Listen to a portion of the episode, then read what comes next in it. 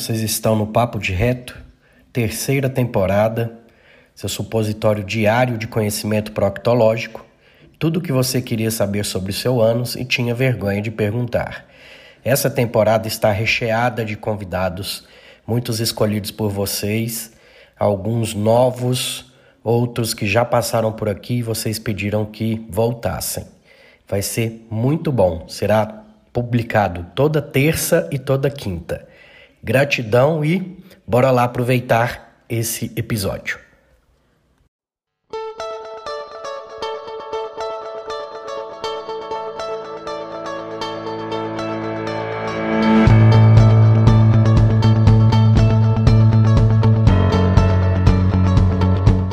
Meu querido, boa noite. Boa noite. Danilo, muito obrigado pelo aceite. Né? Sua digníssima já esteve por aqui no Papo de Reto e a live dela teve uma repercussão excelente. Eu não tenho dúvida que a sua também vai ter uma grande repercussão. Nos conhecemos né, lá, lá no, no, no querido é, Alessandro Medeiros, né, fazendo Ultraman. Você foi até um dos coelhos que correu lá com coelhos. ele. então, pessoal, é, pense numa pessoa agradabilíssima para conversar e, e, que, ah, mas por que um, um veterinário? O que, que, será que ele vai falar para a gente? E vocês vão ver que ele tem muito a nos ensinar aí, tá? E, é, de saúde humana também, né? Não só saúde animal, porque começa tudo ali no campo, né, Danilo? Mas de, antes de entrar nos assuntos, né, que a gente escolheu, Fala um pouquinho de você, sua história de vida, sua formação. O pessoal é curioso e gosta de saber. Bom, legal, legal. Pô, Eurípides, eu agradeço pelo, pelo convite. É, recíproca é verdadeira, né? Também adoro conversar com você. Quando a gente põe cabeças pensantes na mesma, na mesma roda, a conversa não tem fim, né? Então, então é sempre muito bom. Agradeço pelo convite. Vai ser um prazer interagir aqui com o seu, com o seu público. É, Bom, eu sou natural de Tatuí, que é interior de São Paulo, perto de Tapitininga, de Piracicaba, por isso esse meu sotaque maravilhoso, que eu já perdi muito, mas ainda, né, mas ainda trago ele comigo. É, paixão pelo campo desde, desde novo, meu avô, né, minha família do lado materno né, veio da roça, é, meu avô sempre teve sítio, meu tio, meu pai foi a vida toda gerente da concessionária de trator da cidade, da Massey Ferguson. Então, então assim, né, contato com o campo no dia a dia, né? Então, não tinha outra, é, não tinha outro jeito, né, de quando eu decidi ir para a faculdade, né? Eu queria fazer veterinária, né? Eu não fiz veterinária, como você me anunciou, mas eu fiz zootecnia, né? Então, no final das contas, zootecnia na Unesp de Botucatu, né? Passei por lá, né, num curso de graduação durante cinco anos. E aí, depois disso, fui para os Estados Unidos, morei nos Estados Unidos um ano, fiz o último ano da faculdade lá. E decidi que eu queria fazer mestrado, doutorado, seguir carreira acadêmica tal. Foi isso que eu fiz depois, né? Então, pós-graduação, fiz mestrado, fiz doutorado. Até então, eu assumi uma posição depois do doutorado, né? Na Unesp mesmo, né? Hoje no campus de Dracena, né? Como professor, né? E onde eu estou desde, né? Desde então, desde 2010, né, 12 anos já que eu estou em Dracena, e a minha área específica de trabalho é nutrição de bovinos de corte, né? Então, apesar de eu estar sentado numa cadeira de nutrição de ruminantes, a espécie que eu trabalho, que eu faço pesquisa, né, que eu estudo, é o bovino de corte. Eu faço algumas coisas com bovino de leite, mas o mais específico aí é o, é o, é o bovino de corte, né? Que eu tenho estado aí. É, tenho captado, devo, nosso grupo deve ter captado mais ou menos 10 milhões de reais nos últimos 12 anos para fazer pesquisa com nutrição e voltado para saúde e nutrição de, de, de, bovinos de corte. E né, da, parte, da parte pessoal, eu sou apaixonado por esporte, né? Então, é, corintiano de família, de, de formação, né? Nunca torci para outro time, é, e joguei bola a vida inteira, mas aos 38 anos realmente eu descobri o esporte que eu, que eu nasci para, que é a corrida. né? Como você falou aí que eu fui pacer do Alessandro Medeiros, né? Então, então assim, eu amo corrida, né? Eu sou maluco da corrida, tenho todo tipo de tênis, relógio, é, equipamento de corrida, treino, treinador tal. Então, o meu hobby, né? O que eu que eu amo fazer nas horas, nas horas vagas, além do churrasco, né? E de estar com a minha digníssima noiva,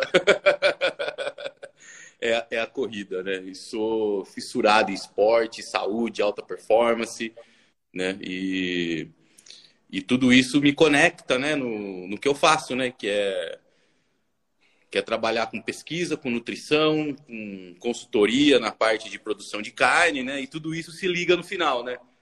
Eu sou carnívoro, alterno entre carnívoro e low carb, corro e ainda produzo a carne que eu como. Excelente. A, a, a, cadeia, né? O ciclo se fecha, vamos falar assim, né? Exato.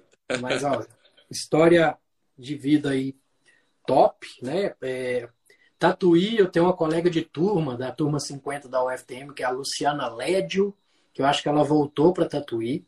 É mesmo? Acho que ela é pediatra lá, se eu não me engano. É, Dracena, eu tenho uma ex-namorada que tem a família em Dracena, tanto que esse mundo é, é pequeno, né?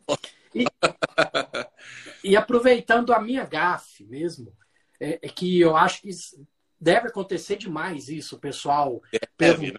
falar a questão de zootecnia e veterinária. Explica para o leigo mesmo qual a diferença da zootecnia para veterinária.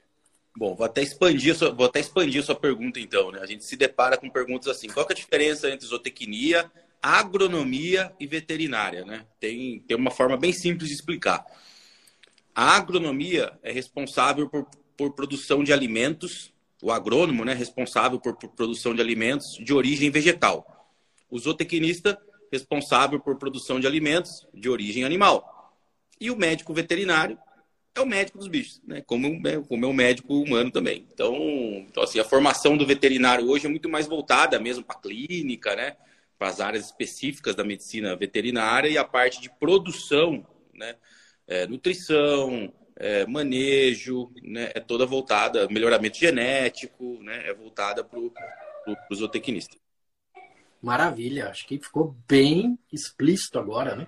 E, e, tem surgido muitas novas profissões ligadas a essa cadeia, né? Por exemplo, engenheiro de alimentos, ele também acaba pincelando uma coisa aqui, outra ali. É, é bem isso, né? Claro, claro. O engenheiro de alimentos, ele tá, né, apesar de ser uma profissão bem ampla, né? Ele pega bem uma parte é, pós-abate, né, que a zootecnia não trabalha também, que é a parte, por exemplo, desenvolver embalagem para você acondicionar a carne para fazer ela durar mais tempo na prateleira, né? Ou desenvolver um tipo de blend de produtos, né? Então, o engenheiro de alimento, ele cria alimentos, né, para consumo humano, né? E em algumas coisas ele se sobrepõe aí, tanto com a agronomia quanto com a zootecnia, né? Quando, quando entra um pouco mais na fazenda, né? Top, top. Então, vamos entrar nos temas que escolhemos, né? E como especialista que você, que você é, que a sua esposa, sua noiva também é, ela também, quando veio aqui, pincelou um pouco sobre isso, mas eu quero ver sua visão também aí dos mitos e verdades da produção animal. O que mais você escuta que dói seu ouvido quando você escuta ali, dá vontade de, de, de falar bastante? O que, que você me conta, Danilo? A gente, eu e André, a gente é, discorda né, em algumas coisas, né? Mas nessas coisas, nessa pergunta a gente concorda com certeza, né? São duas, né? Se eu puder, se eu puder elencar duas, né? É, que frango toma hormônio ou que né, recebe hormônio de alguma forma, né? E que o boi está destruindo a atmosfera, a camada de ozônio, esse tipo de coisa. As duas coisas que a gente mais escuta que fala assim, cara, que preguiça conversar desse assunto de novo. É, você já, já. Não, não quero nem discutir é. muito isso, porque realmente cansa, né? Tipo, eu, eu já falo, não, vá estudar um pouquinho, ler um pouquinho, depois a gente conversa, porque realmente a gente vai can, cansando, né? Ah, exato. E essa questão aí, tem, tem, não sei se é mito, provavelmente tem uma parte que é mito, mas tem um pouco de verdade, é, porque eu quero engordar o boi, eu quero engordar o animal. Então eu preciso dar alguma coisa que ative algum processo é, inflamatório nele para acumular gordura, que é mais ou menos o que acontece com a questão dos grãos no ser humano. O ruminante é a mesma coisa. Como que você me explica essa parte aí? É inflamação de baixo grau também. E, e completando a pergunta, é, a questão dos transgênicos. Se o boi comer é ruim para mim, que ele está comendo transgênico, Boa. me conta. É, essa, boa, essa, vou fazer a primeira. É assim, o boi ele está na classe dos ruminantes, né, dos animais ruminantes. Bovinos, caprinos, ovinos, que são as ovelhas, búfalos, girafa, camelo, elefante, todos esses animais são ruminantes, ou seja, são herbívoros que eles comem, são vegetarianos, né? Eles só comem alimentos de origem vegetal, eles é, capim, né? Silagem, feno, na maior parte das vezes. E eles se chamam ruminantes porque o alimento ele tem um estômago, né? Um pré-estômago é, chamado rumen, né? E que é uma câmara de fermentação que nós não temos, né? Nós, os monogástricos, né? Que só temos um estômago, né? Não temos uma câmara de fermentação. A gente tem uma digestão basicamente enzimática, né? Então, o estômago serve como é, como armazenamento, né? Como como um compartimento de, de armazenamento, principalmente. E a maior parte da digestão e absorção dos nutrientes ocorre no intestino, no intestino delgado, nos três compartimentos do intestino delgado, né? A priori, né? A grosso modo. No ruminante, como que ocorre, né? Antes do estômago verdadeiro, vamos falar assim, né? O ruminante tem o rumen, o retículo e o omaso, ou seja, ele tem três pré-estômagos, né? E, e, que são câmaras de fermentação anaeróbica, que não tem oxigênio. Tá? Então, então tudo que. Por isso, por isso, essa é uma das explicações porque o ruminante é capaz de comer fibra, né? Que nós não somos capazes de ter uma dieta 100% vegetal né? Ou não deveríamos ser, né? Tem os caras aí que querem insistir e contra a natureza, acho que é ruminante, né? Mas o ruminante é capaz de fazer isso porque ele tem uma câmara de fermentação antes do estômago propriamente dito, antes do estômago verdadeiro. O que, que o rumen né, faz né, nesse cenário? Ele transforma carboidratos em ácidos graxos de cadeia curta, que é o que acontece basicamente no nosso intestino grosso, né? Que é um, no seco, lá no cólon, né? Que é bem pequenininho, é como se fosse um mini rumen, né? Só que o rumen tem 120 litros, né? Uma, uma caixa d'água praticamente dentro do animal. Então, o que acontece? A maior parte dos carboidratos, Eurípides, que chega no intestino do ruminante, eles são carboidratos que não foram degradados e, consequentemente, fermentados no rumen. Então, vamos dizer assim, o aporte de carboidrato que chega no, no, intestino do ruminante é muito menor proporcionalmente, mantidas devidas proporções do corpo de cada um, do que a quantidade de carboidrato que chega no nosso intestino. O, o, nosso sistema digestivo não tem uma proteção chamada rumen, né, para fermentar uma parte desses carboidratos, né, antes de chegar no intestino propriamente dito. Então, o que, que acontece? O rumen, ele transforma os carboidratos em ácidos graxos de cadeia curta, como o próprio nome diz, que é o acetato, o propionato e o próprio butirato, que é super famoso, né? E esses caras, eles, eles não vão para o intestino. Eles cruzam a parede do rumen, caem na veia porta e vão para o fígado. O fígado, por sua vez, super neoglicogênico, transforma o propionato, né, que é o de três carbonos, em glicose. E é essa a principal fonte de glicose do, do ruminante. Eu costumo brincar que é o seguinte: quando, né, quando os médicos falam para a gente, ah, vai fazer um exame e fica 10 horas de jejum, 12 horas de jejum para coletar sangue. Por quê? Porque se você não ficar de jejum, a sua glicemia dá alterada, né?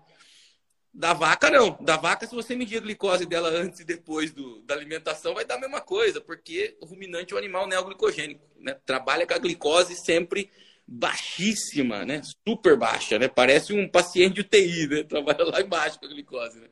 Então, então assim, a inflamação do ruminante é difícil você inflamar, né, um animal ruminante com carboidrato se você tiver é, né, uma dieta balanceada. Então eu tenho, por exemplo, bois que comem uma dieta de 15% só de forragem. Os outros 85% são grãos e farelados e o animal não está nada inflamado. Por quê? Porque tem né, um balanceamento correto. E aí a gente usa o rumen, né, para exatamente o rumen fazer esse serviço para a gente, né? Fermentar lá dentro os carboidratos e fazer com que o animal tenha como fonte energética os ácidos graxos de cadeia curta. Então, esses ácidos graxos, eles atendem 80% da exigência do ruminante. Né? Ou só, só 20% depois que sobra lá para o carboidrato, que é do intestino, né? E tudo mais, né? E do restante do, e do restante do trato gastrointestinal. Então, o ruminante, ele é, ele é, ele é basicamente né, um ruminante de pasto, então nem se fala, né? Que não come grão nenhum. Então, não tem nem como inflamar o intestino um bicho desse que come pasto, porque não fermenta nada praticamente no, no intestino, só no rumen, né? Ou seja, não sobra nada para inflamar o intestino. É, é, é basicamente isso a, a questão do, dos carboidratos do ruminante, né? E a questão do transgênico é aquele negócio, né? É... O transgênico em si, ele tem. Eu fiz até um post já sobre isso. Se, se o pessoal que for lá no meu perfil lá vai ver no feed. É, 0,001% de modificação do DNA do milho ou da soja, que seja. Ou seja, a modificação é muito pequena. É, é uma coisinha ou outra que muda ali, uma base que muda, né, para você fazer um alimento transgênico, tá? E, da mesma forma que eu estou dizendo, né, quando o boi consome um alimento transgênico, ele transforma, independente se é transgênico ou não, em ácido graxo de cadeia curta. E o que vai fazer, na verdade, é, a carne ou depositar proteína, né, fazer o bicho crescer, né, transformar lá em músculo, tal, são os aminoácidos. Só que os aminoácidos no ruminante, aí que vem uma curiosidade, né? Os aminoácidos do ruminante, ele tem origem microbiana. Então, as próprias bactérias que fermentam lá no rumen, elas se multiplicam, né? Para fermentar, elas né, usam o carboidrato, lá, a proteína, para se multiplicar. E alguma hora ou outra elas vão sair do rumen e ir para os intestinos. E aí ela, o pH do intestino é mais baixo, elas morrem, e aí o animal lá no intestino delgado, né, do ruminante, ele faz uma digestão enzimática muito parecida com a nossa, né, dos humanos, né? Ou seja, quebra lá ó, a proteína em, em polipeptídeos, dipeptídeos, peptídeos, aminoácidos, absorve e aí esses aminoácidos vão ser usados para fazer o um músculo, né? Mas, mas esse aminoácido, eu costumo brincar com meus alunos assim, Eurípides, eu falo assim, a picanha que você está comendo era uma bactéria um dia. Porque exatamente é o aminoácido, né? O, 70% da, do, do requerimento de aminoácido do ruminante é atendido por o que a gente chama de proteína microbiana, né? Aquela bactéria que estava no rumen, que passou para os intestinos foi digerida e absorvida, né? E, e, chegou lá, né, ocasionalmente no músculo ou ou ruminante como neoglicogênico pode usar também o aminoácido, né? Se ele tiver perfil glicogênico, pode ser transformado em glicose também, caso ele precise, né? Então é por aí. O transgênico, então, ele acaba não chegando, né? O, o, o tal do transgênico não chega porque o alimento é transformado no rumen. O rumen transforma o nutriente, o carboidrato, a, a, o carboidrato em ácido graxo, ou seja, transforma o nutriente em outro. Né? Então, né, isso e não tem nenhuma pesquisa também, não tem nada até hoje na literatura que fale assim, pô, acharam um pedaço do, do DNA alterado lá do milho na carne. Tipo, não existe isso, não tem, né? Não tem nada. Então, é, é mais uma questão de percepção pública. De falar assim, ah, não quero comer transgênico. Tudo bem, se for questão de filosofia de vida, questão de, sei lá, né, por algum motivo, ok, a gente respeita. Mas falar que você comeu alimento transgênico vai te fazer mal, coisa assim, não tem nada até agora, nada, nada, zero. Mas olha, olha o tanto que é, é interessante, né? Ouvindo você falar, a gente vai imaginando a dissonância cognitiva que está acontecendo agora. Né? É. Você falando que a, a carne é, foi uma bactéria um dia Aí os caras querem fazer a carne artificial com bactérias dentro de um caldeirão, sendo que a vaca já faz isso com uma eficiência superior, usando deixando menos dejetos, usando é, é, coisa que a gente não conseguiria digerir. Aí que, que a gente enxerga a dissonância cognitiva do ser humano, né? Pô, sem dúvida, cara, sem dúvida. Sem contar que a carne de laboratório, né, é, que vai que na minha opinião vai demorar muito para chegar ainda num, num, ponto economicamente viável, como que é produzida a carne de laboratório? O cara tem que usar célula-tronco. Qual é melhor, a melhor fonte de célula-tronco? Líquido de cordão umbilical. Então nasce lá o bezerro, ele pega o líquido do cordão umbilical, né? E multiplica, faz uma cultura, né, é, no laboratório, né, para cultivar essas células, né, para a célula crescer, e tal, ele fazer um bife lá um dia. Só que, cara, né, para quem entende um pouquinho de cultura de célula, é muito complicado. Você tem que controlar o meio ali para não nascer outras bactérias ou micro-organismos oportunistas que afetem o crescimento. Então, os caras usam antibiótico, usam um monte de produto para controlar né, esse meio. Né? E aí, assim, isso não é falado. Né? Isso o cara não fala, que usa um monte de antibiótico, né? produtos que realmente. É, que muitas vezes desaparecem dali não vão fazer mal para gente, né? Mas esse processo o cara não fala. Né? Então, então, se é assim, né? Fala assim, não, o boi, ele ele é ruim porque ele emite metano. A gente pode chegar num, num ponto desse, né? É... Isso os caras gostam de falar, mas falar que usa antibiótico ou outros produtos que podem ser danosos para nossa saúde na produção de carne em laboratório, eles não falam, né? E, e, e, assim, está muito longe de ser viável economicamente ainda, né? E foi o que você falou, é uma dissonância tão grande, né? Fala assim, cara, qual que é o problema de você ter um animal, nem que seja no fundo da sua casa, né, que produz a sua carne, que produz o seu leite, né? Então, então assim, é, é, é, é cada coisa que a gente escuta que, que, que, parece que o mundo foi criado de ponta cabeça, né? Foi criado ao contrário, né? O mundo sempre foi assim. Os animais sempre viveram em, em harmonia com, com os seres humanos. Os seres humanos caçam, os animais morrem, os seres humanos também morrem. Às vezes pode morrer, não, né? Tá caçando lá, ou, né? numa disputa lá, o cara acabou morrendo e, e, e, e assim é, é a ordem natural das coisas, né? Parece que as coisas estão querendo ser, estão querendo inverter, né, o negócio, né? E não é, não é bem por aí, né? Exato. E, e olha que, que, interessante isso que, que você está falando. É, é, que você falou que 80% da energia deles é esse, carbo, é, é esse ácido graxo de cadeia curta feito pela bactéria. Em nós, é 10% da nossa energia só que vem dessa fermentação. Também vem. Os colonócitos, eles preferem também. Né? 80% da energia dos, das células do cólon vem dessa fermentação. Não precisa vale. vir da corrente sanguínea. Então, fazendo esse paralelo, aí dá para entender por que, que ela não inflama tanto com os grãos e o tanto que esses grãos inflamam a gente. Né? É só raciocinar um pouquinho. Perfeito, é isso mesmo. Perfeito. Maravilha, maravilha. Aproveitar o zootecnista, né? Umas duvidazinhas que foi surgindo aqui na minha cabeça. É, você disse que eles são é, é não vegetarianos, são herbívoros, né? Na verdade. Sim, exato. É, mas todo ser, é, até quem for ver Discovery Channel, quem for ver esses canais, sabe que todo ser é um carnívoro oportunista tiver uma carcaça, alguma coisa ali, ele, é, a, a, própria vaca, se tiver um, um, pintinho dando bobeira ali, ela vai pôr para dentro também, né? O porco, porco é, é onívoro, na verdade, né? Não, não, não, se enquadraria nisso. Mas vê muito isso? É, é ou, ou só uhum. quando o animal está tá em busca de algum nutriente que não está encontrando? Como é que é isso? Muito pouco, muito pouco. Tem muito pouco relato de animais consumindo é, outros animais, né? Ou fazendo predação, né? De outros animais da natureza. A não ser que realmente esteja passando por restrição nutricional, tem algum, alguma restrição mesmo de algum mineral ou de algum nutriente que pode levar né, os ruminantes a terem esse tipo de comportamento que a gente chama de estereotipado, né? Tipo, é um comportamento que não é natural, né? O bicho ele evoluiu para comer pasto.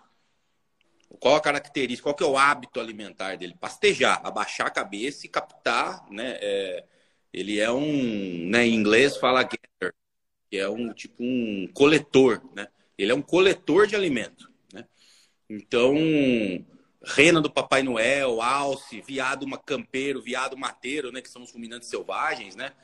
É, antílopes, né? Eles são o hábito alimentar deles é de comer forragem, né? Comer comer até plantinha, frutinha de árvore, né? Cabra tem muito disso, né? Cabra é ruminante, só que se você bobear, cabra sobe em árvore. Cabra pula cerca, porque porque ela tem o hábito de, né, ela é muito mais seletiva que o boi e ela procura, ela come folhinha, come frutinha, então, então assim, mas esse hábito de comer é, produtos de origem animal realmente é, não faz parte do hábito natural do, do, ruminante, né? E até o rumen, só né, por uma questão de complementariedade, o rumen não aceita, as bactérias ruminais não têm a capacidade de desdobrar a proteína de origem animal, só vegetal. Então quando, então, quando lá no passado, hoje não pode mais, tá? Mas lá no passado, quando dava cama de frango, né, isso no interior, lá em Tatuí, fazia muito, né? O pessoal arrancava lá um lote de pintinho, né? De pintinho não, de frango pronto já, né? E aí você tira a cama, né, do frango. Tenho certeza que aí na sua região também né, deve ter acontecido já muito isso. E aí você tira a cama e ao invés de jogar fora, você dava para os bois comerem. E hoje não pode mais, porque né, na lei é proibido, né? Proteína de, é, de origem animal, né? Para ruminante. Mas o que, que se fazia, né? Fornecia-se essa essa cama, né, que dentre outras coisas tem carcaça de frango que morreu, de pintinho, tem pena, né, tem um monte de produto ali. E essa proteína ela não é degradada no rumen, ela passa direto para os intestinos. Né? Só, só que como o ruminante ele é, o que, que vai acontecer, né? A proteína microbiana, Eurípides, ela tem alto valor biológico. Não tem nada na face da Terra que tenha uma maior absorção ou disponibilidade do que proteína microbiana eu, eu falo assim, que o dia que os caras que fazem suplemento descobrirem que proteína de boi tem alta absorção, o nego vai largar a mão de fazer whey, beef protein tal, vai começar a fazer de bactéria ruminal, porque, porque assim, o negócio é super absorvido. Então você imagina só o intestino de um bicho que é especializado em absorver essa proteína de alto valor biológico. Na hora que uma proteína escapa do rumen, proteína, pena, carne, tá, cara, a absorção vai ser muito menor. Não que não vai absorver nos intestinos, mas vai ser muito menor, porque o bicho não evoluiu para digerir um tipo de proteína mais complexa. Né? Ele, ele digere a proteína microbiana, que é facinho, né? Tá, tá, tá bonito ali para degradar. Excelente, excelente. Como é bom falar com, com especialista, né? A gente. tem tem o, o, pessoal das bandeiras, né, Danilo? Tem, tem o, os carnívoros aí que também que quer que o mundo seja carnívoro, aí é, é, tem, tem um que fica postando vídeo de, de bicho herbívoro comendo animais mesmo. E aí eu falei, ah, vou perguntar para um zootecnista aí, mas isso, isso é estereótipo, isso não é padrão. Isso aí. É. E, e, o que mais, aproveitando essa parte que você disse, para o pessoal entender que o boi não é todo esse vilão que, que colocam, que até alguns alguns rejeitos, né? não a cama de, de frango, igual você falou, mas alguns rejeitos de outras produções é, que, que iria poluir um rio, iria fazer, por exemplo, da, da laranja, o sumo da laranja, o boi consegue dar, dar, dar conta daquilo ali. E que mais? Quais são outros produtos aí que, que ninguém sabe, mas que o boi ajuda aí? Veja bem, o boi se não existisse o boi ou o ruminante, né? A gente fala do boi porque é o ruminante mais representativo, né? Os bois, as vacas, né? E que também os que conseguem comer mais, né? Eles são um depósito de lixo. Boi come lixo. Ou seja, além de comer o resíduo da laranja, que a gente chama de polpa cítrica, né? No, né? Na nutrição animal, que iria para onde uma polpa cítrica? Negócio ácido que se você deixar muito tempo em cima do asfalto, corrói o asfalto, porque é ácido, só para ter ideia do, do, do, impacto que dá. Polpa cítrica, é, resíduo, por exemplo, hoje o pessoal está tá utilizando milho para fazer etanol. Então, uma parte do etanol do Brasil é etanol vindo do milho. Nos Estados Unidos, todo etanol é do milho. Quando você tira o meinho do milho, lá o branquinho do milho, para fazer etanol, sobra o resto, né? O que, que você faz com esse resto? Não tem o que fazer, você dá para o boi comer. O cara pega, faz lá a soja, extrai o óleo para fazer o óleo de soja para cozinha, né? Terrível, vamos entrar nesse assunto, é terrível o óleo de soja. Mas tudo bem, mas o que sobra daí a casca da soja, tudo aquele dá pro boi comer. O cara pega e extrai o óleo do algodão, que hoje está na moda, restaurante fino, não, não usa óleo de soja, usa óleo de algodão, né? Aquele negócio que parece que está salvando o planeta, né? Beleza, o que, que faz com o resto da casca do algodão? Dá pro boi comer. Ou seja, todo o resíduo da agroindústria, Eurípides, eu arrisco falar, quase todos, né? Eu estou tentando pensar um aqui que o boi não come, mas assim, quase todos os resíduos de agroindústria, que é um coproduto ou resultado de algum processo que ocorreu, o boi consome. Mas imagina se não tivesse o boi para a gente depositar todos esses resíduos. Ah, moe cana para fazer açúcar e álcool. O que acontece com o bagaço da cana? Dá para o boi comer. 85% de tudo que o boi come são alimentos que nós não consumimos, incluso pasto, óbvio. Pasto, todos esses resíduos, só são coisas que a gente não consome. Mesmo farelo de soja. É super comum, né, ter o boi comer farelo de soja. Nós não comemos farelo de soja. Come grão de soja inteiro e ainda a gente, no Brasil, a gente não tem. É... Não é comum né, a gente fazer isso. Na China o pessoal come, né? O grão de soja torrado e tal. Aqui no Brasil, não. A única coisa que o boi come, que a gente come, olha lá, ainda é milho. Sei lá, comer um milho com manteiga na praia. Sei lá. Né, eu, particularmente, não como milho, mas é... mas é a única coisa que se sobrepõe. Então, assim, praticamente a carne que a gente produz no, no, no país e o leite também é feito de produtos que nós humanos não consumimos. Então, assim, aonde que está o problema? Né, qual, é o problema? Né? Ah, o boi, quando fala que o boi está competindo pela nossa mesma. Estamos competindo com a mesma alimentação. Não, não estamos.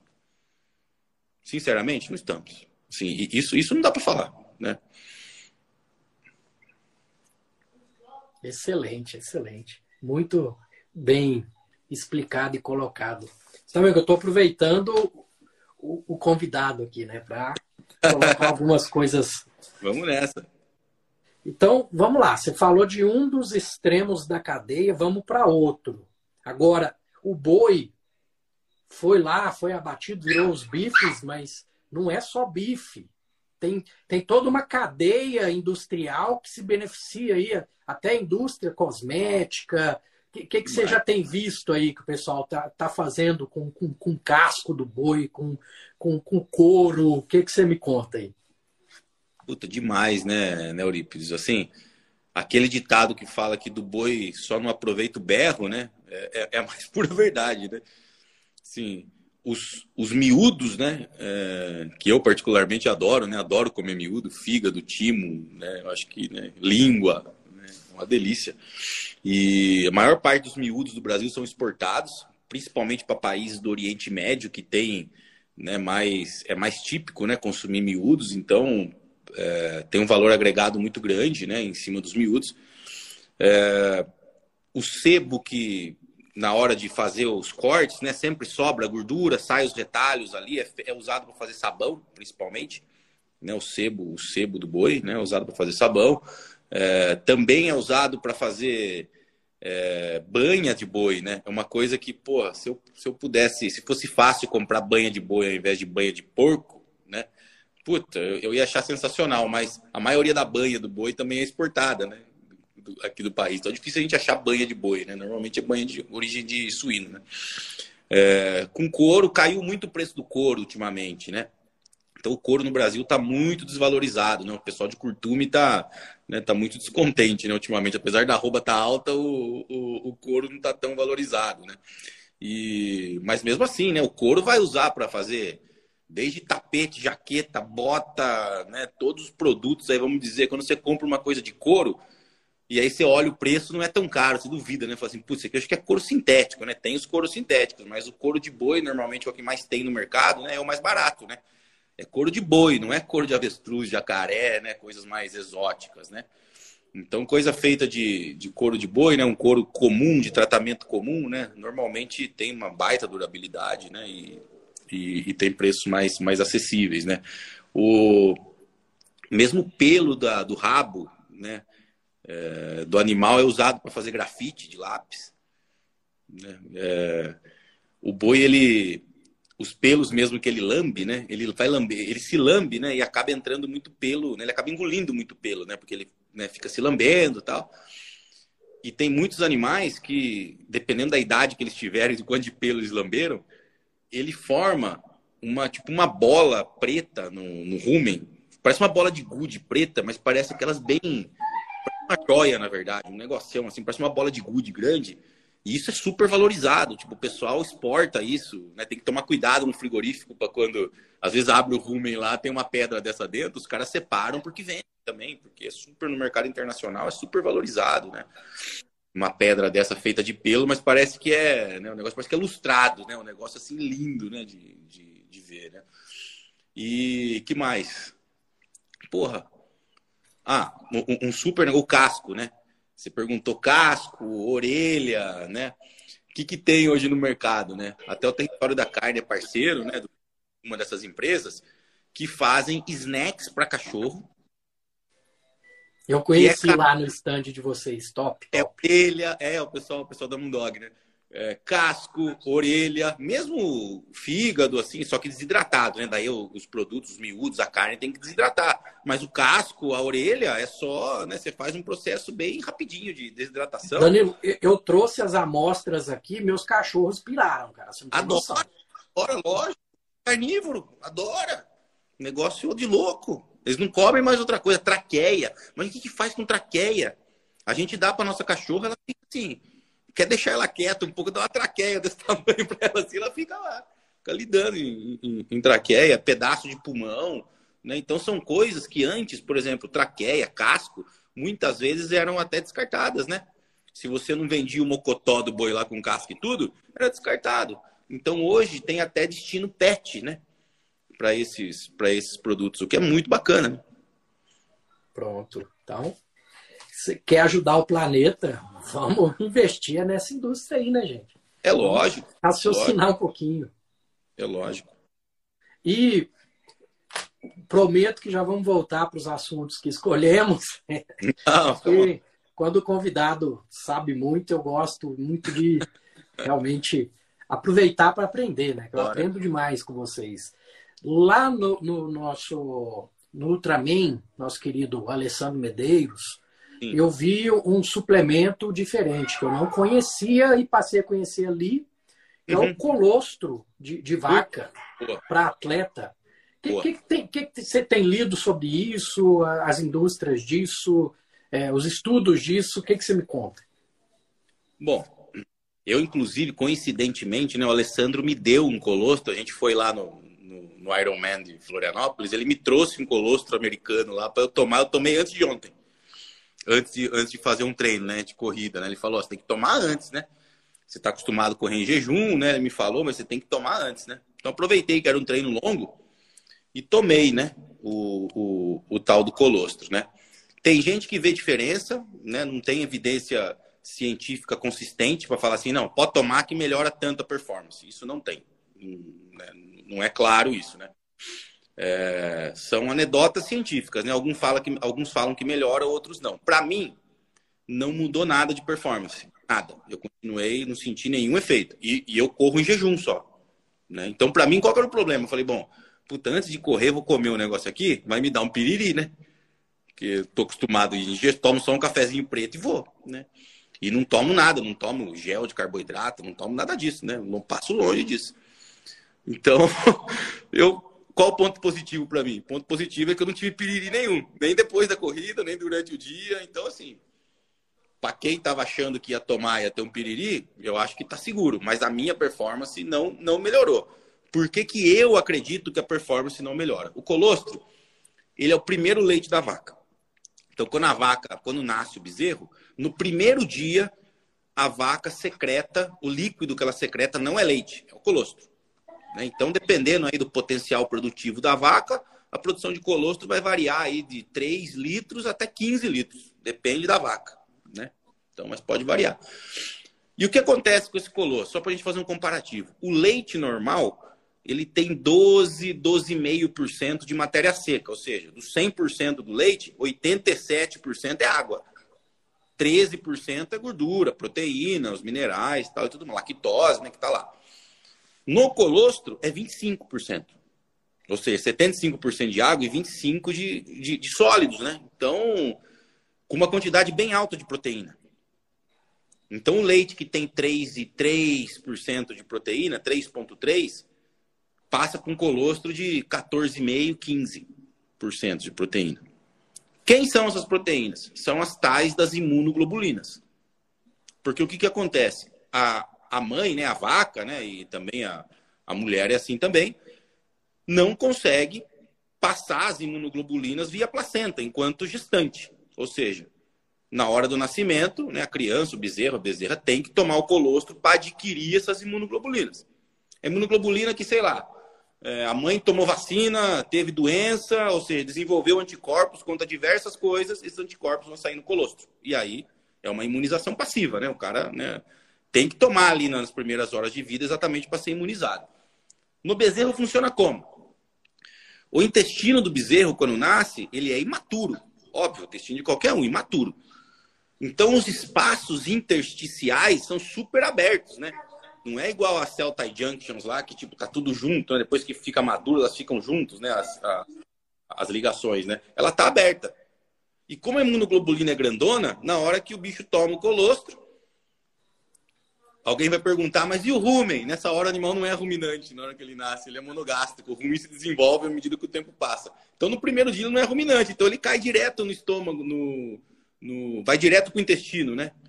Então sai do esôfago, cai direto no intestino.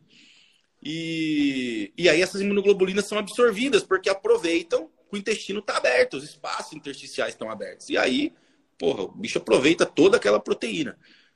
Se o cara for adulto, o animal adulto depois, e nós também adultos, o que, que acontece? Se tomar um suplemento, colostro, que é a base de imunoglobulina, que é uma molécula grande, lá no intestino do boi, né, já maduro, ele não vai conseguir absorver essa imunoglobulina, porque essa imunoglobulina é muito grande para o espaço né, que, que se tem entre as microvilosidades, mas ele pode ter um benefício que é uma promoção de imunidade local ali no intestino, caso ele tenha alguma proliferação de micro-organismos patogênicos ou coisa do tipo. Né? Então, essa imunoglobulina vai se ligar nesses micro-organismos e vai sair com eles nas fezes. Agora, garantir no, no boi, isso não acontece, né? No boi, no ruminante, não acontece. Ele não absorve a imunoglobulina. Por isso que a gente não dá um suplemento né, à base de colosso depois que o animal é adulto. Né?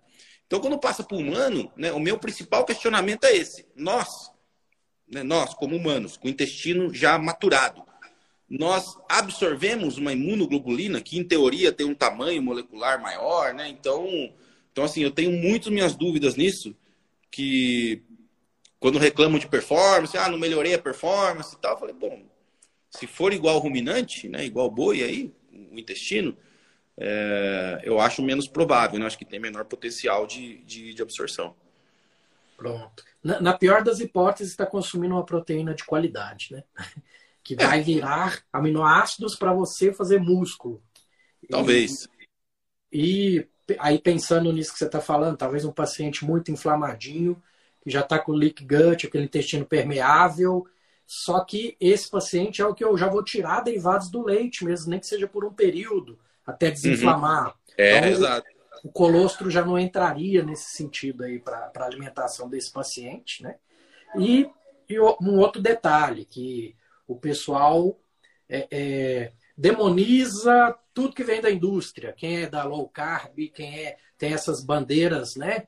é, ah, vem da indústria, não presta, é, eu vou, vou ler o rótulo aqui, vai ter umas coisas lá que.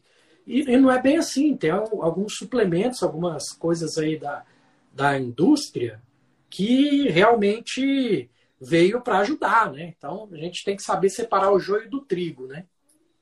Exato. Não, tô, total. Não é também aquele negócio, não pode ser extremo de falar assim, não, eu só como coisa natural, né? assim, o termo comida de verdade é muito amplo, né? Então, assim, comida de verdade, ah, tá, mas se misturar duas coisas só já não é mais comida de verdade? Depende, né? O que, que tem ali, né? É, o pessoal, o pessoal tem um certo radicalismo aí quando veste uma camisa, né? E depois, é, às vezes, para ele, aquela dieta, para os polimorfismos genéticos que ele tem, não era ideal, aí ele começa a adoecer. E agora vai tirar a camisa e mudar de time, entendeu? O pessoal tem, tem que ir mais com calma nessa parte aí, né? A, a, a, gente, né, eu disse aqui no início, né, que eu sou super carnívoro, não sou 100% carnívoro, né, e eu, e eu falo, né, o pessoal, o pessoal quer falar, quer conversar comigo e com o André e fala assim, então, conta agora que vocês só comem carne. Eu falei, não, a gente não come só carne. Longe disso. A gente come, pô, tem uma produção lá que, orgânica que a gente gosta de tomate cereja, apesar de a gente não comer muito, mas aquele tomatinho cereja pequenininho, né? Eu como, a gente come batata doce, come mandioquinha, né? São carboidratos mais complexos, mas, mas a gente consome. Né? Então, então, assim, é, não é muita coisa, mas a gente acaba comendo uma coisa. Aspargo, a gente come bastante com carne junto, carne, aspargo e tal. É, a gente acaba comendo várias coisas, derivados de leite também, a gente come muito, come muito queijo, apesar de ser né, de origem animal. Né? Mas a gente faz receitas, por exemplo, com farinha de coco. Né? Então, assim, a gente escolhe alguns produtos, né? toma óleo de coco, come coco, né? aquele snack de coco. É, o, o, coco é outra coisa, né? Que não, tem nada no coco que não seja aproveitado também. Né? É, é a vaca do, do reino vegetal. Exato, mas, mas se falar, é, é a mesma coisa que eu, que eu falo com o boi, né? É assim, ah, tá bom, em proporção então, quanto que você come? Eu devo comer particularmente 80, 85% da minha dieta deve ser carne. Carne fala assim, né? Incluso é, só proteína animal. O resto deve ser queijo, um pouco de vegetal, né? E assim. Isso, isso a gente entra um pouquinho no outro tema, né? Que é a sua história aí com carnivorismo. É, é como é que entrou nesse sentido que não é, você não é 100% carnívoro, ponto. Isso a gente é. entendeu, né? Que somos é. onívoros, né? Não, não, não, adianta falar que ah, somos carnívoros, que até o nosso sistema digestivo, igual a gente conversou lá no começo, né? A gente fermenta um pouquinho assim no colo, usa claro. 10%, isso mostra o nosso claro. onivorismo. Porém, nosso trato gastrointestinal é mais parecido com os canídeos, por exemplo, que tem um estômago só ácido. E, e, e então, estamos nessa transição, sim. Né? Não, não adianta querer puxar a bandeira para um lado ou para o outro, que alguma coisa vai ficar faltando. Né? Uma coisa que eu falo sempre, Eurípides. Você ser muito extremo, você começa a criar um problema social para você mesmo. Por quê? Imagina só, vou te dar um exemplo. Ah, só como carne, sou carnivorão, só como carne, sangrando, tal, ótimo. Beleza. Aí eu vou na casa da minha sogra, minha sogra faz uma lasanha. Eu não vou comer? Eu adoro lasanha. Mas eu vou comer, vou comer a lasanha, cara, uma vez por ano, ou sei lá, duas vezes por ano no máximo. Vou na casa da minha mãe. Eu cresci comendo a comida da minha mãe, comida de interior, de roça. Pô, faz um feijão lá gordo com bacon, tal, com arroz. Eu não como isso no meu dia a dia, mas uma vez no final de semana, eu tô na casa da minha mãe, aquilo remete à minha infância, eu não vou comer? Óbvio que eu vou comer. Então, então são coisas assim, sabe, você. É, se eu chegar para minha mãe, com a idade que ela tem hoje, eu falo assim, não, mãe, hoje eu não vou comer sua comida tal. Na cabeça dela, no mindset dela, ela vai falar assim, pronto. Um dos prazeres que eu tenho na minha vida é cozinhar pro meu filho, agora eu não, tipo, ele não quer comer mais a comida. Eu começo a criar um problema social e até de, de relacionamento dentro da família. É uma coisa assim. Não, é, não pode ser extremo. Nessas são coisas assim, não é porque eu não como agora, porque eu tenho uma, uma filosofia alimentar X, que eu nunca mais vou comer um chocolate. Nunca mais vou comer uma sobremesa. Cara. Porra. É, aí, aí dá razão, né, para quem fala que a pessoa tá, tá flertando com os distúrbios alimentares. Querendo ou não. É óbvio. O, o, outro dia eu falei para André, André falou assim: vamos comer um sorvete, né? Eu falei, tá bom, mas vamos comer um sorvete zero lá, tal bom, beleza. Pegamos lá, comemos sorvete. Ah, não deu outra, né? Outro dia cedo acordei, piriri do caramba, né? Não tô comendo mais carboidrato. Puta piriri, né? Falei, mas não tinha açúcar esse negócio. Não tem açúcar, mas tem outros carboidratos, né? Ainda mais é, é os adoçantes, né? Que tem, que né, podem causar também, né? Pode, pode soltar né, o intestino, né? Então, então assim, já sabe, assim, a gente já sabe que vai acontecer. Né? A gente perde essa, né? A gente seleciona outros micro-organismos né, no nosso intestino quando a gente muda a alimentação. A nossa microbiota está em função do que a gente come. Se você muda a sua microbiota, é igual no ruminante, tá? muda a microbiota e de repente reintroduz um alimento que você não consome há muito tempo, alguma coisa pode acontecer, né? Exato. É, é o que eu falo para meus pacientes, né? O 90-10 que eu falo. Esses 10%, vamos supor, você tem um casamento para ir todo dia, você tem. Você vai na casa da sua mãe todo dia? Não vai. Minha mãe mora nos Estados Unidos, ela vem aqui uma vez a cada seis meses. E ela cozinha, que é uma maravilha. Eu não vou comer né, o que ela veio aqui para o Brasil, eu vou deixar de comer. Ou seja, o pessoal tem aquele negócio do eu mereço todo dia, esse que está errado, está fazendo 90% do tempo errado e 10% tenta consertar, sendo que basta inverter. 90% você anda na linha, para ter essas escapadinhas de 10%, igual você lá com o seu sorvete, você já sabe a consequência, mas seu organismo logo se adapta, no outro dia você já está bem, até essa resiliência fica maior né, no nosso organismo, vamos dizer assim. Sem dúvida, sem dúvida. Maravilha. Outro tema que a gente escolheu, que eu acho muito relevante, né, até aproveitar a visibilidade do, do território da carne, do papo de reto, são perfis é, um, um, pouco diferentes né, de, de, de, pessoas que seguem. A questão da comunicação aí do, do agronegócio, do, do, do, da pecuária, a mídia digital, vocês estão aparecendo mais. Né? Até, eu acho que até por uma questão do seguinte, que o Brasil virou uma potência nisso e o é. mundo inteiro quer destruir, né? jogando é, água aí no, no, no, feijão, vamos falar assim, porque são concorrentes, né? E eles realmente vão descer o cacete, falar que a gente destrói a Amazônia, aí a França lá, despeitada, vem querer falar mal da gente, e, e nada mais é do que realmente marketing, guerra de marketing e mídia. E o Brasil acordou, parece que para isso agora, né? E vocês aí do território da carne são nossa primeira linha de defesa aí contra esses ataques, né? O que, que você me conta aí? É. É assim, eu costumo falar, viu, que o Brasil não vai demorar muito. Ele vai ser o supermercado do mundo. É isso que o Brasil vai ser. O mundo inteiro vai vir fazer compra aqui. De tudo. De carne, de leite, de milho, de soja, do que for. O Brasil é uma potência. E aí o que mais assusta o mundo, sabe o que é? É que nós somos super ineficientes ainda em um monte de processo. Ou seja, o Brasil já é uma potência sendo ineficiente. Se tiver investimento, né? Cara, parar de roubar dinheiro no Brasil e começar, né, começar a fazer a coisa como tem que ser, a gente vai ser a primeira economia do mundo. Né? Não digo que daqui 10 anos, mas daqui 40, 50 anos, sem dúvida alguma, nós vamos desbancar assim, as pessoas. É gênero de primeira necessidade, é comida. As pessoas têm que comer. Em primeiro lugar, tem que comer para parar em pé. Nós vamos comprar comida onde? Do Brasil. Se, assim, o mundo inteiro está perplexo com o Brasil. Porque os caras falam assim, eles estão derrubando árvore. Aí pega o dado oficial, acontece o quê? A lei do Código Ambiental que foi reformada, inclusive pela Marina Silva, na época, no governo do PT, que eles fizeram uma lei tão assim louca para proteger o, o, o, a floresta tal, que até eles admitem que foi muito, vamos dizer assim, muito arrojada essa lei. Então, assim, porra, o cara não pode. Assim, se o cara pisar um, um tiquinho fora do quadrado, toma multa. A Amazônia, você tem que preservar a área amazônica, né? Que são sete estados do Brasil que estão em área amazônica.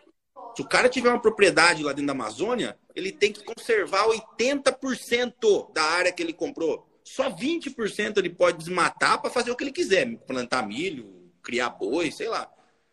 Área não amazônica é o contrário. Você desmata 20 e usa, e usa. Quer dizer, desmata 80 e fica 20, né? De área de proteção permanente, né? Então, assim, o Código Ambiental brasileiro é tão assim rigoroso e a multa corre solto. Que não tem como o pecuarista falar assim, ah, eu vou derrubar uma árvore aqui. É monitorado de satélite hoje. É monitorado de satélite. Se o cara derrubar uma árvore, o satélite pega o povo assim acha que é fácil derrubar árvore. Assim, não é fácil, gente. É uma coisa que é monitorado hoje.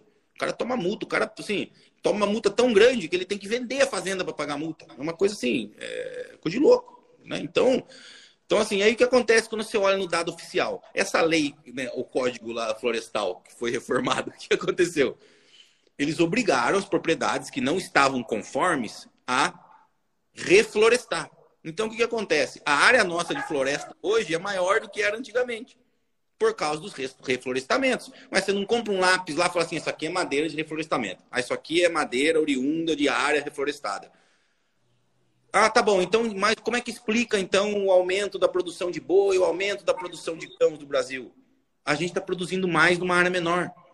Isso se chama eficiência, isso se chama tecnologia. O Brasil tem em termos de tecnologia agrícola, a maior tecnologia agrícola do mundo.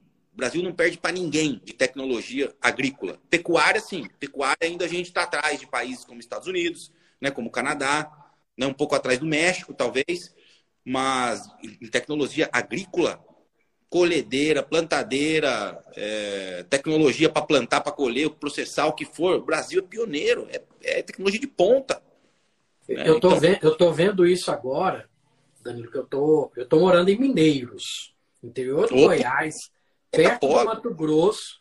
Aqui no condomínio que eu moro, só tem pessoas do, do agronegócio. E, cara, eu acho que o metro quadrado aí de, de Hilux sem placa aqui é muita grana que rola ali. Então, e, e, investimento altíssimo, altíssimo. E tem que ser mesmo, tem que manter isso. E, e, é por aí mesmo, é produzir mais no menor espaço, né? E... Exato, perfeito. Perfeito. E aí, e aí os caras falam assim, não, não é possível. Tem que estar tá derrubando floresta em algum lugar, porque não pode produzir tanto desse jeito. Pois é. Engulam, porque é assim. A, a ONU, a ONU tirou fotos, né, para tentar provar que, a, que a gente está desmatando e, eles caíram do cavalo. Com, Caiu com, do cavalo. Com o que eles investigaram. Exato. 66% da área do Brasil é preservada. Então, assim, ah, aí tá aí quanto tanto de cidade e tal. Na verdade, o tanto que sobra para produzir está super espremido. E todo ano o Brasil bate recorde de safra de milho, safra de soja, a coisa só vai tecnologia, tecnologia em cima de tecnologia, cada vez mais saco de soja por hectare, é maior produção de arrobas de boi por hectare, né? E assim, de novo, somos ineficientes ainda, principalmente na pecuária. Vocês falam assim, cara, tem um baita espaço, a gente não precisa derrubar mais nenhuma árvore.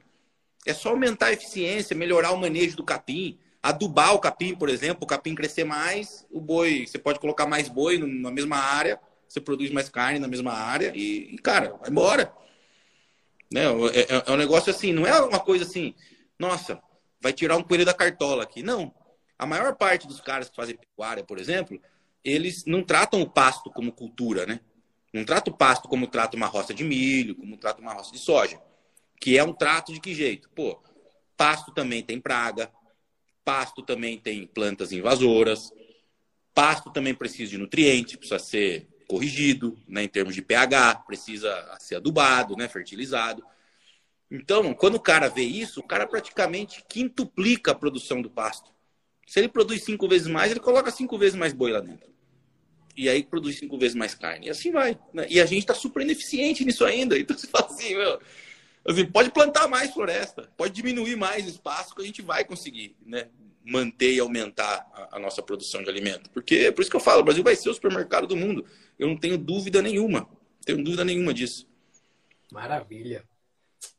Cara, esse papo aqui eu vou até amanhã contigo, se deixar, porque é muito conhecimento e, e realmente concatena aí com o que a gente estuda, o que a gente pensa.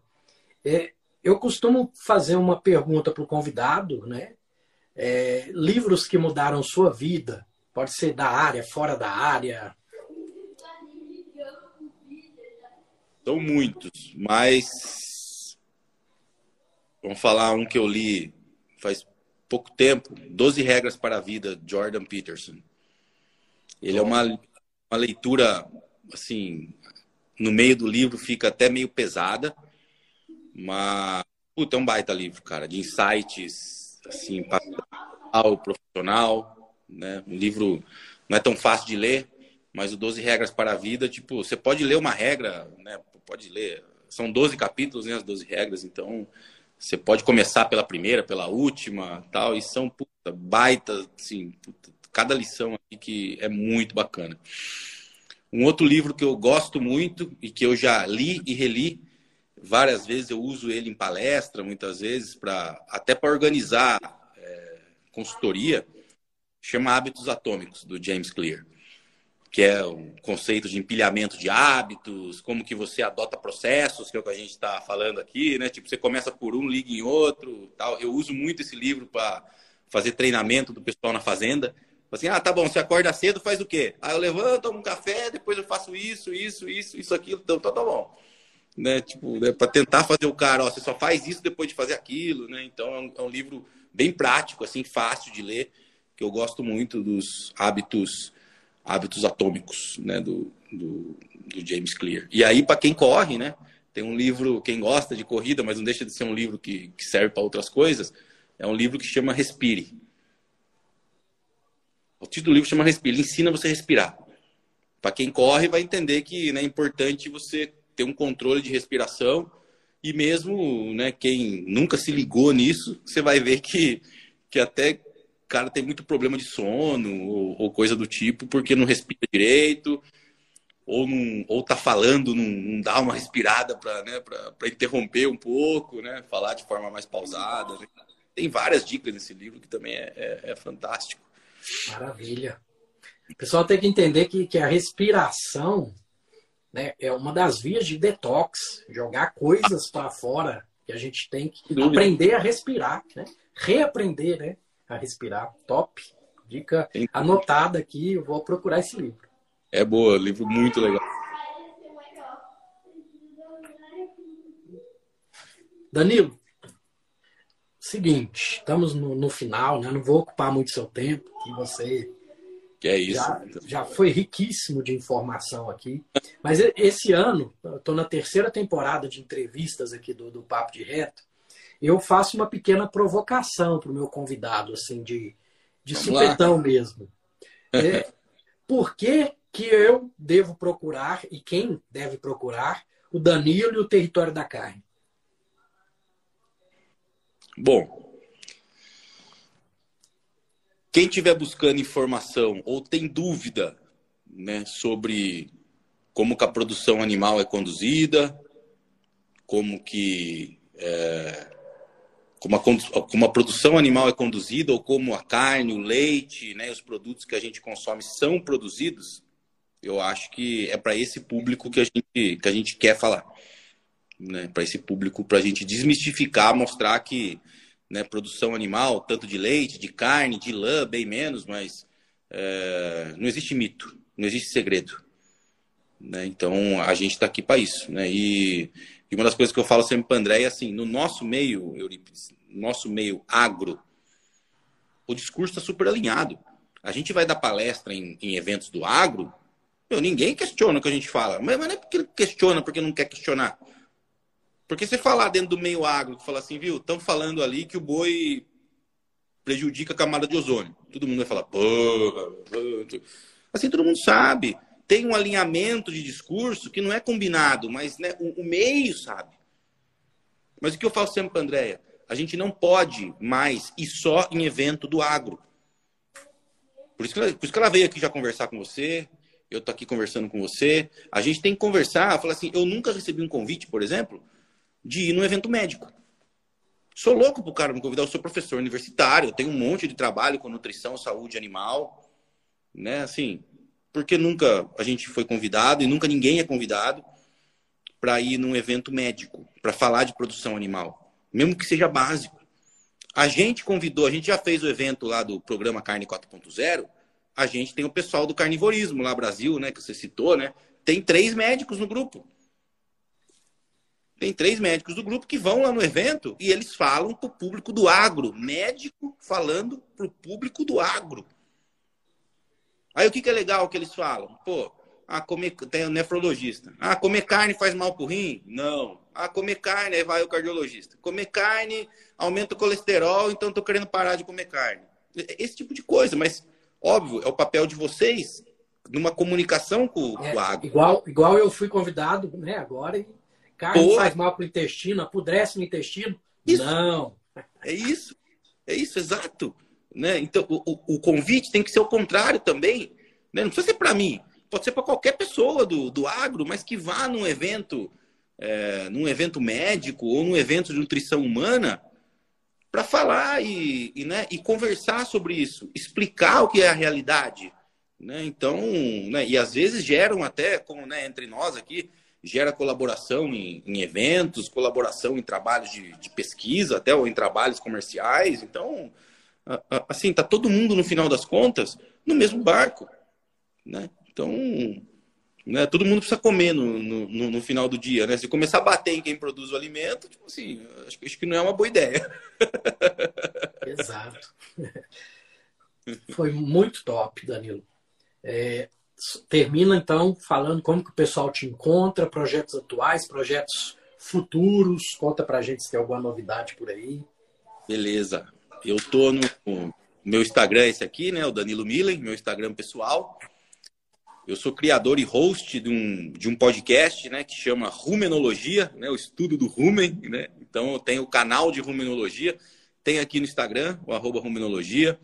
O canal tá no YouTube, né, rumenologia também, né? Tem lá é, tem episódios que eu gravo sozinho, né? Tem episódios que eu entrevisto pessoas também, né? É, Aí o episódio, esses episódios estão disponíveis nas plataformas de, de áudio também, Spotify, Deezer, Amazon Music. É, tem mais uma aí que eu devo estar esquecendo, mas também, né, se você tem Spotify, Deezer, Amazon Music, dá para ouvir o podcast do, do Ruminologia. Tem o site também, www.ruminologia.com.br, também tem lá. Então, então assim, isso, isso da parte do, do Danilo, né? O Ruminologia, ele é um braço do território da carne. Né? Ele está debaixo do território da carne. O território da carne é a holding dele, né? Então, né, o território da carne aí, que é o arroba, né, o território da carne aqui no, no Instagram, né? Capitaneado aí pela, pela minha digníssima André. Então, ela é, tem perfil aqui no Instagram, também tem canal no, no, YouTube, tem uma escola de educação de carne, né, que é o TC, né, o TC de Território da Carne Academy, né, onde de tempos em tempos aí ela dá cursos, né, dá online, presencial também, né? A gente também faz palestras junto, separado, né? O que chamar para a gente conversar de carne, a gente a gente está a gente tá dentro. Tamo, se tiver agenda, estamos indo. Maravilha, meu querido. Muito obrigado pelo seu tempo, pelas explicações, foi maravilhoso. Deixar algum recadinho final pro pessoal? Pô, o recado final é assim, né? é, chequem as informações, principalmente das áreas que você não conhece. E de, e de noite, nas suas orações, peça sempre para Deus permitir que você enxergue as coisas como elas são. Acho que isso é importante. Então, assim, enxergar as coisas como elas são, ou, ou pelo menos dar um clique na cabeça e falar: hum, eu não sei o que, que é, mas isso aqui não está certo. vou buscar com quem sabe, ou vou ler, vou estudar, né? Porque simplesmente repetir o que, né, o que muitas pessoas falam por aí, que não tem nem embasamento científico, é muito fácil. Maravilha. Meu querido, fica com Deus. Obrigado, Boa amém. Noite. Eu termino com gratidão e carpe diem. Obrigado. Obrigado você pelo convite. Adorei participar. E estou à disposição. Né? Numa próxima aí a gente convoca outros assuntos para a gente conversar aqui, que tem muito. Perfeito. Boa noite, fica com Deus. Tchau. Boa noite a todos. Obrigado pelo, pelo prestígio aí.